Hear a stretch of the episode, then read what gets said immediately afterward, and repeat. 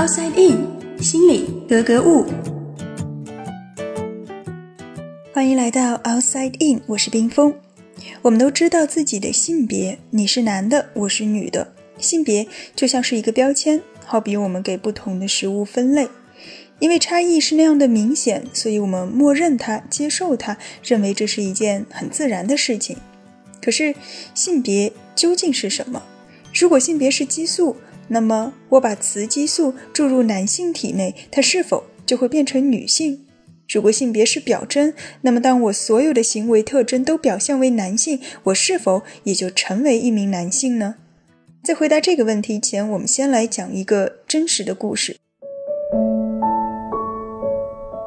故事的主角是一位名叫 Bruce 的男孩，一九六五年出生于加拿大，他有一个双胞胎哥哥叫 Brian。六个月大的时候，因为手术遭遇意外，Bruce 的生殖器被整个烧焦了，而依靠当时的技术，根本不可能复原。可想而知，父母是多么的绝望。他们要以什么样的方式来抚养这个孩子，又要如何向他解释为什么他和别的男孩不一样呢？这个时候，有一位名叫 John Money 的人出现了，他让这对走投无路的夫妇看到了希望，却也让 Bruce 的人生从一个悲剧。走向另一个悲剧。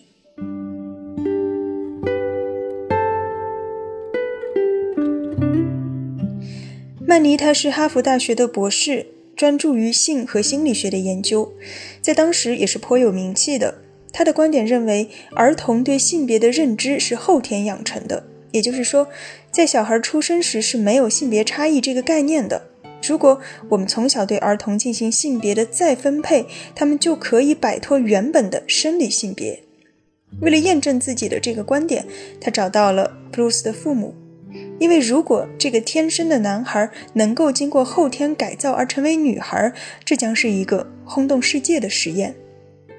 也不知道该怎么办的父母选择接受曼尼的建议，他们让 Bruce 在二十二个月大的时候进行了性别重置手术，使他看起来在外观上和女孩子一样，并且改了名字叫 Brenda。在最初的几年里，Brenda 确实比他的哥哥表现出更多的女性气质。他爱干净，讨厌脏乱，完全不知道自己出生时是个男孩。父母也有意识地将他往女孩的方向去培养。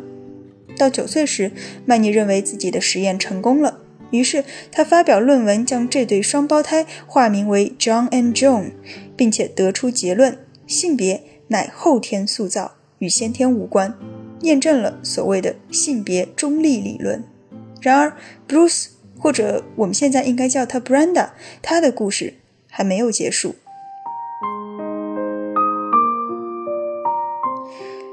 在长期服用雌激素之后，Brenda 十二岁时成功长出了乳房，她的身体正朝着女孩的方向发展。可是，她的内心产生了严重的性别认同障碍。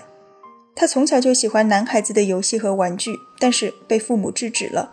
她不愿意跟女孩子玩，可是男生们也不喜欢带她玩。她开始对自己的性别产生困惑，直到精神濒临崩溃。父母终于是忍不住了。在他十三岁的时候，道出了真相，也几乎是在同时，Brenda 做出了一个决定，他要做回男生。他把自己的名字改成了 David。他切除了因为雌激素而变大的胸部，转而注射雄激素。在十六岁时，他收到了当年医疗事故的赔偿金，于是他用这笔钱做了阴茎再造手术。二十三岁的时候，他与一位名叫 Jane 的女子步入了婚姻的殿堂，成为三个孩子的养父。如果故事就此停格在这一刻，倒还算是完美。然而现实是，当哥哥 Brian 得知真相之后，他非常的生气，他觉得自己再也不是家里唯一的男孩子了，认为弟弟在 Brenda 时期抢走了父母全部的关注。二零零四年，哥哥 Brian 服用了过量的抗抑郁药物，不治身亡。而 David 的精神状况也变得不稳定，学业没有完成，工作也是混日子。他把自己的故事卖给电影商，但是钱款却被人骗走了。终于在三十八岁的一天，David 在超市的停车场里用一把猎枪对准自己的头部，结束了生命。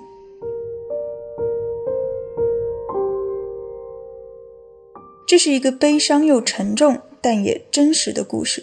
多年以来，关于我们性别差异的先天与后天论一直是争执不休，而 Blues 的遭遇似乎告诉我们，由基因决定的性别不是后天能够轻易改变的。事实上，在二十世纪，科学家们对各种哺乳动物以及鸟类的研究也发现，注射性激素并不能够改变动物的行为偏好。但有意思的是，也有研究发现，在我们出生前，也就是在胎儿时期的雄激素水平，它的确会影响到日后我们对于玩具的偏好。研究人员曾经对一些患有先天性肾上腺增生的女孩进行观察。因为体内缺少一种酶，所以他们在出生前雄激素水平是特别高的，而出生之后呢，也会表现出男孩子的一些生理特征，比如说女孩会长出胡须，还会有不同程度的生殖器的男性化倾向，严重的甚至会出现假两性畸形。关于这个病症，我们就不详细展开了。主要是他们的研究结果，他们发现患有这种病的女孩在儿童时期会表现出更喜欢男生的游戏，比如说喜欢玩汽车、玩手枪，喜欢扮演英雄拯救世界等等。而对于典型的女孩游戏，像洋娃娃、扮家家，他们都不太感兴趣。相反呢，如果母亲在怀孕期间服用过雌激素黄体酮，那么他们的孩子会表现出更女性化的一面。还有另外一项对于正常胎儿的研究也发现，在羊水中采集到的母亲血液样本中的睾酮浓度越高，孩子在出生后表现出的男性化程度也会普遍越高。这一点在动物身上似乎也得到了印证。如果我们把不同的玩具摆在猴子跟前，那么公猴子会比母猴子更喜欢玩小汽车，而不是洋娃娃。那我们所谓的更喜欢玩，其实就是说看这个猴子接触这个玩具的时间是不是更长一些，并且呢，研究人员还发现这种所谓的偏好，它和颜色和形状都没有关系。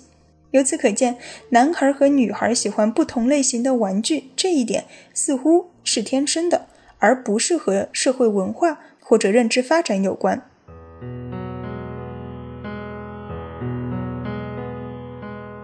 但是这并不意味着后天的环境就不重要。也有一些观点认为，一些孩子在青春期出现性别认同障碍，比如说男孩子非常想要变成女孩子，甚至觉得自己本来就应该是女孩子。这种情况呢，很可能是因为父母从小禁止他们做所谓女孩子才能做的事，比如说他们想玩布娃娃，父母不同意。他们哭了，父母就说男孩子不可以哭；或者他们和大人撒娇，家长会说怎么跟女孩子一样，等等等等。于是呢，他们就会形成这样一种认知：我不能做这些事情，因为我是男孩子。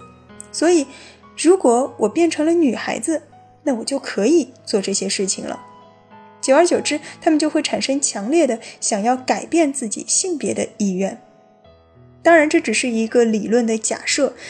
它可以用来解释为什么男性出现性别认同障碍的比例相比于女性要高，包括我们看到的变性人似乎也大多是男变女而不是女变男。根据这个理论的解释，就是因为在大多数文化中，男性表现出女性特质是不被鼓励的，但女性表现出男性特质似乎接受度会比较高。当然，这其中也不排除一些技术上的原因，以及出于身高的考虑，或者女性她愿意站出来的比较少等等等等。还有一些研究表明，有性别认同障碍的青少年，他们通常从小就会对与异性相关的活动更感兴趣。不过反过来，这句话未必成立，因为很多小时候有这样表现的孩子，到了青春期，他们并没有出现性别焦虑。所以，我们也不能够仅仅通过儿童时期的行为来判断他是否会出现这样的性别障碍。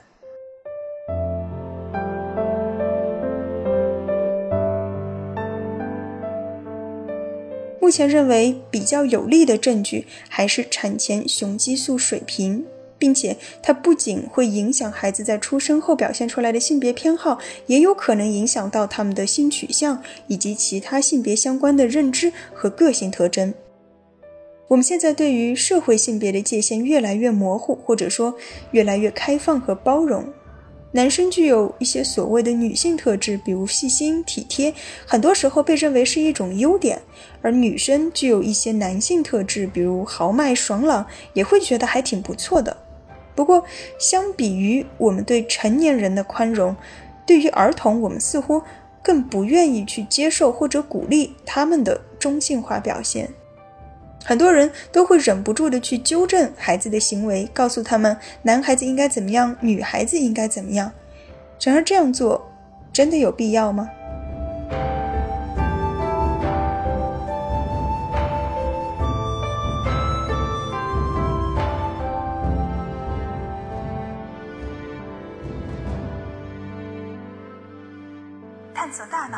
理解内心，Outside In。